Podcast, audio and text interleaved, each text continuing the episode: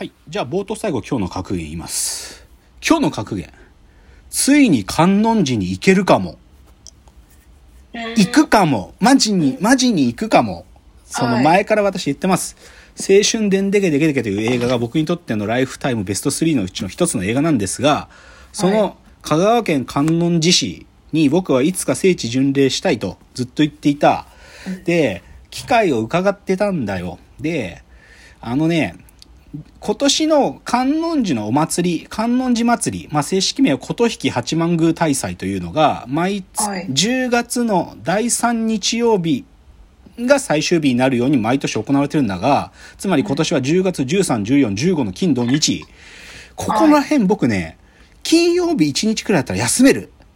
休めると思う。ので、私、10月13、14、15、観音寺行くと思う。多分、今のところ、ちょっとまだチケット等々の予定はまだ抑えてないが、でも行くと思う、多分。観音寺ついに行く。あで、そのね、観音寺祭り、その琴引八幡宮大祭っていうのは、まあ、なんていうの？東北で言えばいわゆる出し、出しね。出しじゃない、うんおみこしでもなくて、調査っていうのね、その四国では。調査っていうその、こうね、出しみたいなの引っ張るんだけど、その調査が、あの、バーッと出てくるのが10月13の宵祭りから、で、14、14は、ライトアップもされて、で、しかも毎年、この14日の土曜日は花火が同時に上がるのよね。で、観音寺のシンボルである橋があるんだけど、その橋を調査がバーッと渡るんだよ。そこを見るっていうのもできるし、あとは、まあ、13、14、15のうちの1日は、その、青春伝でけでけでけの主人公たちが、あの、合宿をしに行った祖谷の渓谷があるんだ。その徳徳島の方まで行くんだけど、祖谷渓谷っていうのがあって、その祖谷渓谷に主人公たちはね、ボンネットバスに乗って行くんですよ。1960年代の話だから。なんで、うんで、今もそのボンネットバスがああるってことは僕は知ってたんだけど、はいでも2021年くらいにボンネットバスの営業終わっちゃったって聞いてたの。ああ、うんち気象もい、いや、渓谷には行けるけど、ボンネットバスには乗れないのかと思ってたんだよ。そしたらさ、はい行けるかもって調べ始めたら、なんとね、クラウドファンディングでボンネットバス蘇ってんの。へー そう。で、11月ますで運行してるっつうのよ。最高と思って。だから、観音寺行って、観音寺で観音寺の聖地巡礼し、お祭り、ね、映画の中にも出てくるお祭りも体験し、で、かつ合宿に行った祖谷の渓谷まで僕はボンネットバスで行く。っていうのを、もうこれ3日間で、行けたらね、13日休めたらなんだけど、私行くと思う多分。ついに観音寺行けるかもっていうことを、この祭り熱が上がりまくってるこのタイミングで、あいけるかもしれないということをちょっと予告。しましたっていうので、じゃあコーナー参りましょう。えーロフトプラスワンへの道。えーこのコーナーはサブカルリテラシー、サブカル知識の低い株式会社、私は社員に竹内がサブカル魂を注入し、いつの日かロフトプラスワンでのイベントに呼ばれる存在にまで自分たちを高めていこうという意識向上コーナーです。じゃあ今日のテーマいきます。えー今日のテーマ。21世紀のスポーツ名場面勝手に感動ランキングーうんあーあのもうこの話もうちょっとね時流に乗ってるっていうちょっと今日サブカルどころじゃなくて超もうメジャーのメジャーというか 超なんかもう全然ニッチな話じゃなくてメジャーな話。だけどきっかけ明確ではい。あの阪神が先週優勝久しぶりにしてうん、阪神優勝した。で、まあ今年はまあ逆に阪神がなんか穴がなかったから優勝したみたいな感じだったんだけど、で別にその阪神の優勝がどうとかっていうよりかね、まあでも一応阪神久しぶりに優勝だからって見てたんだよ。うんあのー映像ね。そしたらさ、阪神の今抑え岩崎ってピッチャーがやってんだけどさ、最終回9回ね。で、まあ2点リードの状態で出てきて岩崎が、まあでこの3人抑えれば優勝みたいな時に岩崎出てくる時にさ、うん岩崎の普通入場した時の曲は違う曲なんだけどその時だけあのあのゆゆずのさ「栄光の架け橋」がかかったんだよ。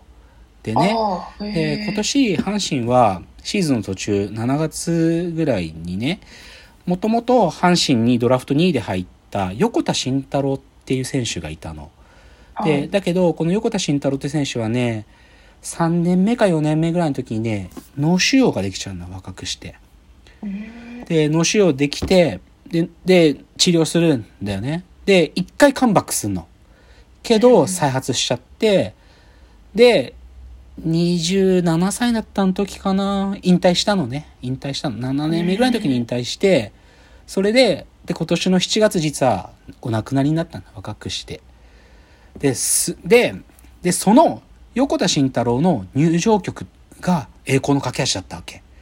で、その抑えの岩崎と同期なんだよ、横田は。あ、で、岩崎がそれかけて、かけたんだよね、多分。それで、スタジアムがさ、大合唱したの。で、何人かの人がスマートフォンに動画上げてたけど、はい。横田の歌じゃんっつって。横田の歌じゃんってみんなが言い出して、岩崎の曲じゃない、横田の歌じゃんっつって、栄光の架け橋スタジアムがみんなで歌ってたの。でも感激して僕、泣いてまた。うん。泣いて。で、最後胴上げのシーン、あの、み、見たらわかるけど、横田のユニフォーム、岡田監督持ってんだよ。胴上げの瞬間。だから、まあ、そ、だからは、キャッチャーの梅野なんかも同期だし、だから同期のメンバーが主力になってさ、で、だけど、一緒に入団してきた横田が死んじまってさ、だからまあそれで、でもまあ横田も、まあ一緒に優勝みたいな話で、うん。すげえ感激したわけ、僕は。でね、まあ、まあ別にさ、なんかこのラジオで散々僕泣いてとかよく言ってるから僕ね、うん。すごくウルなの僕。う、ウルってわかる？僕すぐ泣くの。メソメソ泣いてんの一人で。みんながいるとこであんま泣かないんだけどさ、なんか一人で、うー、これは、つって泣いてんだけど、だからかなりの私はウルなんですが、そういうウルな私がね、まあよく、なんかな、落ち込んだ時とか、これ見りゃ元気出るじゃんとか、なんか自分も頑張れるかもなみたいなのを見る時の、スポーツにおける感動する場面ってたくさんあるんだよ。で、うんそういうのランキング、もう勝手にですよ。僕がこれっつうのあって、それちょっともう、うわーって言うっていうのが今日。だから、で、だけどあんまりふ昔すぎると皆さん YouTube でも上がってはいしないから見れないんでもうに2000年以降、だから深谷さんが生まれて以降の話として、21世紀のあの名場面。で、超泣くランキングね。で、最初にもうね、不動の1位言います。もう僕定期的にこれ見てるから、マジで。はい。で、それはもうすごく、でもこれね、多分ね、みんな同意すると思うんだけど、ラグビーワールドカップの2015年の大会、日本対南アフリカ。あこれ、これは多分ね、ま、み多分ね、反論あんまないと思うよ。そその21世紀のスポーツ、日本のスポーツシーンにおいて、最大の出来事っていうか、うんここんなに感激する瞬間ないんじゃんっていうのが、ラグビーワールドカップ、イングランドの対、イングランドで開催された時のワールドカップの日本対アメリカ、南アフリカ。日本対南アフリカうん。世紀のジャイアントキリングですよ。ぶまあ、いわゆるブライトンの奇跡ですね。ブライトンミラクルって言われてるやつだけど、まあ、これさ、あんま深井さんわかんないと思うんだよね。なんか、ラグビーのワールドカップで、はい2015年で日本が南アフリカに勝つってどういうことかっていうの。で、はい。これね、ちょっとちゃんと背景がちゃんとわかるとすごくわかるんだけど、それまで日本ってワールになぜか不思議なんだけど、ラグビーはなぜか日本では人気競技なんだよ。な人気競技だったの。特に80年代、90年代って人気競技だったの。スター選手もたくさんいたの。はい。で、僕も好き、ラグビー。で、なんだけど、日本で人気競技だったんだけど、もうワールドカップが始まってから日本は出るんだけど、全然勝てないわけ。びっくりするぐらい勝てない。本当に。その2015年の大会までの日本のワールドカップの成績は、1勝2引き分け21敗なんだよ。1回しか勝ったことない。その1回もジンバブエっていう、ジンバブエなんていう国ですよ。にしか日本は勝ったことない。それが勝ったことない、マジで。ニュージーランドとガチンコで当たった時100点取られて負けるんだから。そそんなぐらいのレベルなの。日本のラグビーっつうのは国際的には、その2015年までは。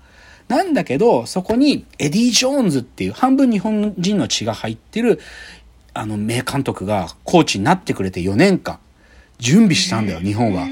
で、その2015年の日本の第初戦、いワールドカップで2回も優勝経験がある南アフリカ、まあ当時の世界最強国の一つだったわけだけど、その初戦で日本はまあ、あ、乾杯するとみんなも僕だって思ってたんだから。もう勝ってるわけないじゃん。そんな日本が。うん南アフリカ。エディ・ジョーンズがどんだけ日本鍛えてくれたとしたって勝ってるはずないんだからって思ってたんだけど、かなりいい試合ですね。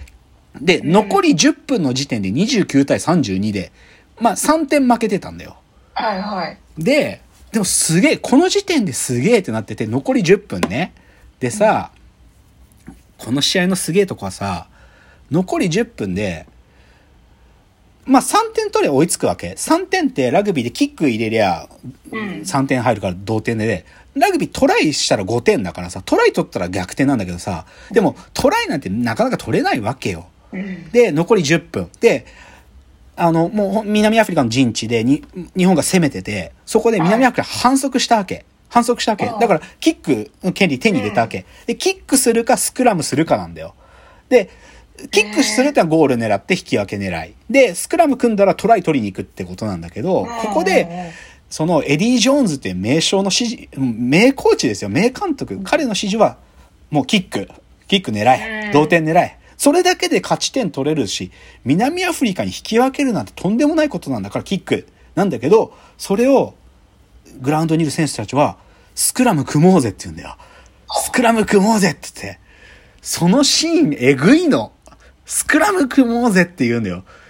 南アフリカ、世界最強の南アフリカで、ほとんどもう試合終了直前で29対32で、ペナルティー取って、同点にできるチャンスで、だけど、うん。スクラムで勝ちに行くっていう、このシーン、このシーンちょっと僕、すごく気持ち高いんで、もうちょい補足で、次のチャプターまで持ち越しますね。次です。はい